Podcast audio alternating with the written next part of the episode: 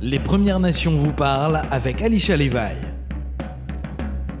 Hey everybody, you're listening to Alicia Levi from Elsipogtog on CKMA 93.7 FM. And for today's word of the day, I chose the word Dezibo, which means horse in Mi'kmaq. So now I wanted to talk to you about a missing murdered indigenous woman or girl. And today I wanted to talk about Nancy Ben, that's B-E-N-N. So it says Winnipeg police search for missing sisters. Winnipeg police is searching is asking for the public's help in finding two teenage sisters believed to have been together who have been missing for several weeks. Belina Ben, 13, was reported missing on August 21st. She had contacted her home in the city's Minto neighborhood several times since then. She last contacted in a phone call September 19th, police said. She was last seen in school in the West End area on September 11th. Police believe Belina may be with her sister, 16 year old Nancy Ben, who was reported missing September 7th, a day after she was last seen leaving her home in Wolseley area. Nancy has disappeared in the past, and police said that they believe she may be involved in a high risk lifestyle. The siblings do not have a strong support network in place, which is also a concern to investigators, police said Monday in a release. Belina Ben is described as an Aboriginal girl with medium complexion, about 5 foot 2 inches and 140 pounds. She has brown eyes and medium length, straight brown hair. Police said she may be wearing glasses. Nancy Ben is 5 foot 3 inches and 130 pounds, with long dark hair and fair complexion. Anyone with information on the girl's whereabouts is asked to contact the police missing persons unit at 204 986 6250, or you can always contact Crime Stoppers at 1 800 222 8477. So that was really a post where I was trying to focus on Nancy Ben, but it is on both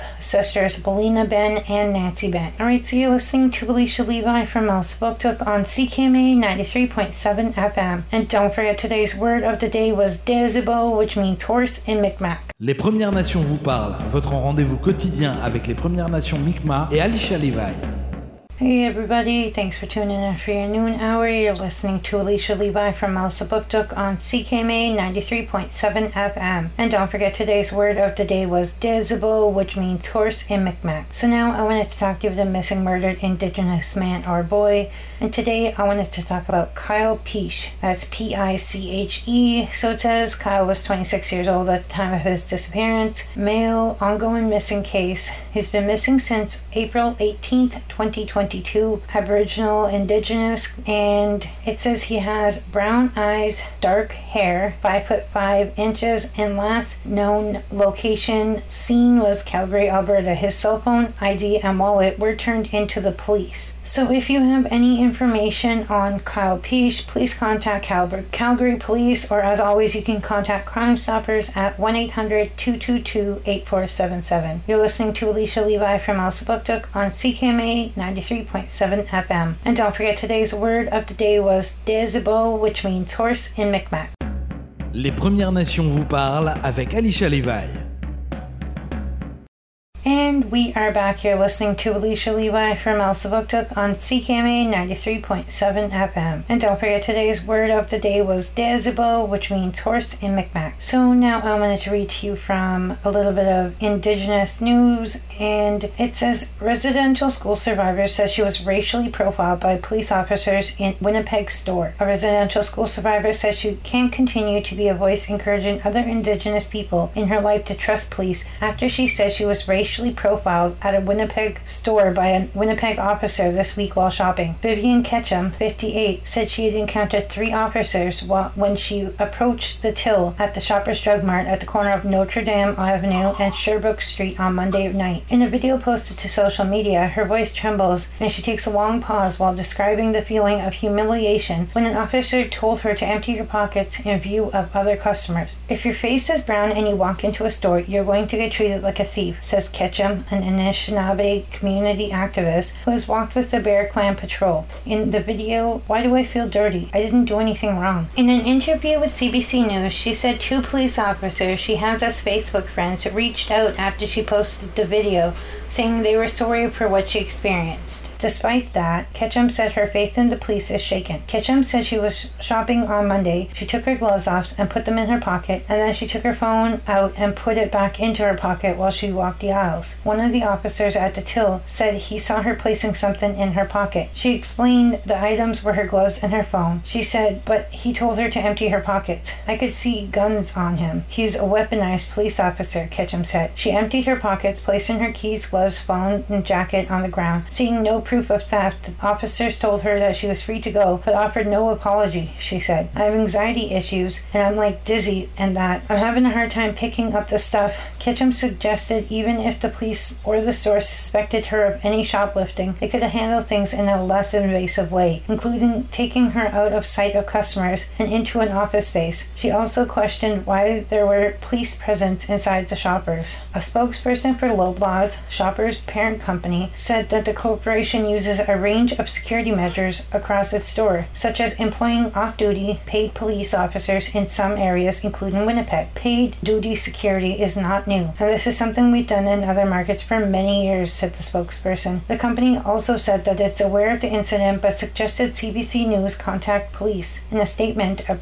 spokesperson and the Winnipeg Police Service is aware of Ketchum's social media video. Though the incident has not been reported to the service, it is actively looking into its situation and reaching out to all involved parties. Constable Danny McKinnon said in its statement. McKinnon said complaints related to police interactions can be filed with Professional Standards Unit and Law Enfor- Enforcement Review Agency. Ketchum said while this is the first time she's experienced racial profiling from an officer she feels discriminated against before. Last year, she told CBC News that a security guard asked her to leave a bank of Montreal location in Winnipeg. Probably a lot more incidents like this happen that don't get seen on Facebook, she said. Ketchum questions whether Indigenous cultural competency training she believes is being offered to police are sinking in. That training is just a start, said Karen Sharma, Executive Director of Manitoba Human Rights Commissions. It can't just end with cultural competency, but must go into the areas involving equity, anti racism, and how to ensure that we're acting in ways that are anti racist, she said. There has been a rise over the past decade in racial discrimination complaints, said Jana. Within the consumer context, there have been 60 profiling complaints filed in the last five years, she said. She said Ketchum's latest experience is something the Commission has heard time and time again.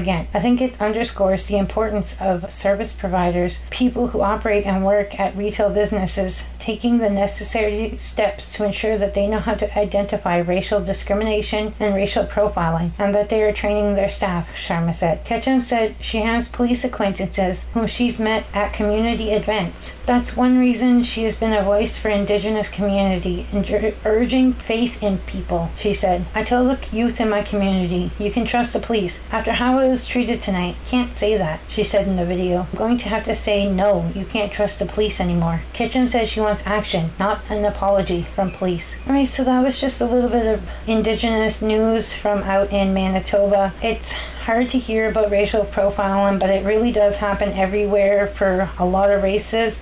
Basically, if your skin color isn't white, a lot of the times there's racial profiling in public settings. Anyway, you're listening to Alicia Levi from El Saboktuk on CKMA 93.7 FM. And don't forget today's word of the day was Dezebo, which means horse in Mi'kmaq. Les Premières Nations vous parlent, votre rendez-vous quotidien avec les Premières Nations Mi'kmaq et Alicia Levi. Hey everyone, you're listening to Alicia Levi from Elsipogtog on CKMA 93.7 FM. And don't forget today's word of the day was Dezebo, which means horse in Mi'kmaq. So now I wanted to read to you from some Indigenous news out of Halifax. So it says Halifax Friendship Center gets 28.8 million in federal funding for new home. Mi'kmaq Friendship Center plans new location at Gottingen Street. The Mi'kmaq Friendship Center in downtown Halifax is one step closer to building its new home with an announcement Thursday of a $28.8 million in federal funding to help with construction costs. We can actually build a friendship center today, said Pam Glode-Desrochers, executive director of the center, during a news conference at the center's interim building on Brunswick Street. The Friendship Center has been moved three times since it started in 1972 and lack of funding was cited for this latest move in January. The Mi'kmaq Friendship Center says the new location will allow for them to better serve over 7,000 Indigenous people living in Halifax. Earlier this year, the center received a $4 million federal funding from the Major Infrastructure Fund on the Urban Programming for Indigenous Peoples program. The money announced Thursday will come from the Indigenous Community Infrastructure Fund. Glode-Desrochers is not sure when construction on the project will start, but the location has been chosen at Gottingen Street, close to the Halifax Police Station. Plans for the new facility aim for the building to have zero emissions, have accessibility options, provide gardens, and to continue to provide over 55 programs for the urban indigenous population, ranging from go- job and skill training to early childhood development and social programming and language supports. Early renderings of the building show it will be shaped of a turtle and include a Mi'kmaq eight-point star in the design. Camp First Nation Chief Sidney Peters, co-chair of the Assembly of Nova Scotia Mi'kmaq Chiefs, said the center is important because it provides support for First Nation people heading to Halifax seeking employment, schooling, and housing. There's a lot of work to be done yet, and the Assembly are there to support you in all the way through it, said Peters at the news conference. Halifax MP Andy Fillmore said the funding is about supporting one of the fastest growing demographics in the country. When First Nations community members come to Halifax, for example, they leave behind a network of support in their own communities, and they really depend on friendship centers to bring those supports to them in the city, said Fillmore at the news conference. He said he and Glode-Desrochers have been ro- working on this file for eight years and look forward to when the center will have its new building. So, like I said, that was a little bit Indigenous news out in Halifax, so that's some exciting Indigenous news, knowing that the Friendship Center will have its own building and hopefully this infrastructure is their last one. Alright, so you're listening to Alicia Levi from Elsipogtog on CKMA 93.7 FM, and don't forget today's word of the day was Dezebo, which means horse in Mi'kmaq, and now I'm going to play a song for you called It Is Ours by Daryl Dozlaw, D O Z L A W.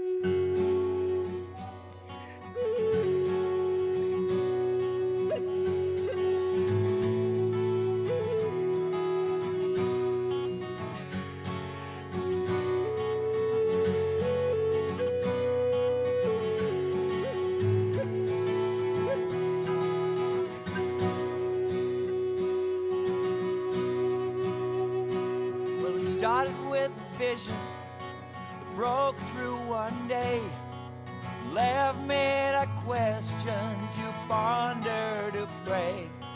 The medicine man stands silently, back against the tree, bowing his head, tears of red I can see.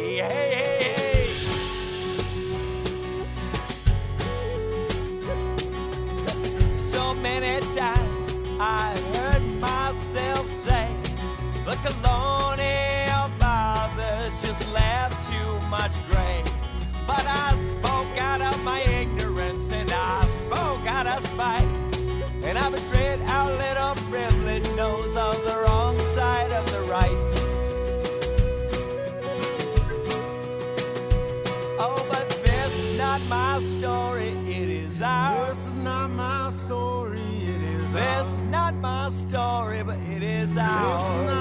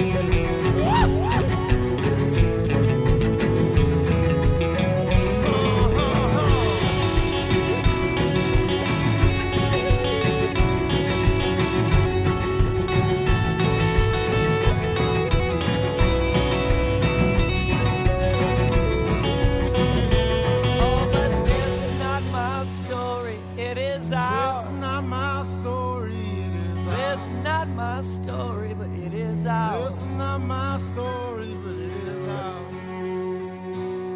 So I went to the museum and I took a look around. But I was just another cowboy on an Indian burial ground. I took a selfie in the designated spot, having paid admission's price. And the film was shown in German first, so I saw the intro twice. Hey, hey, hey.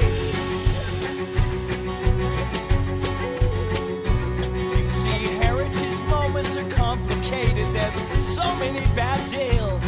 Pledges made are superficial, but the brokenness is real.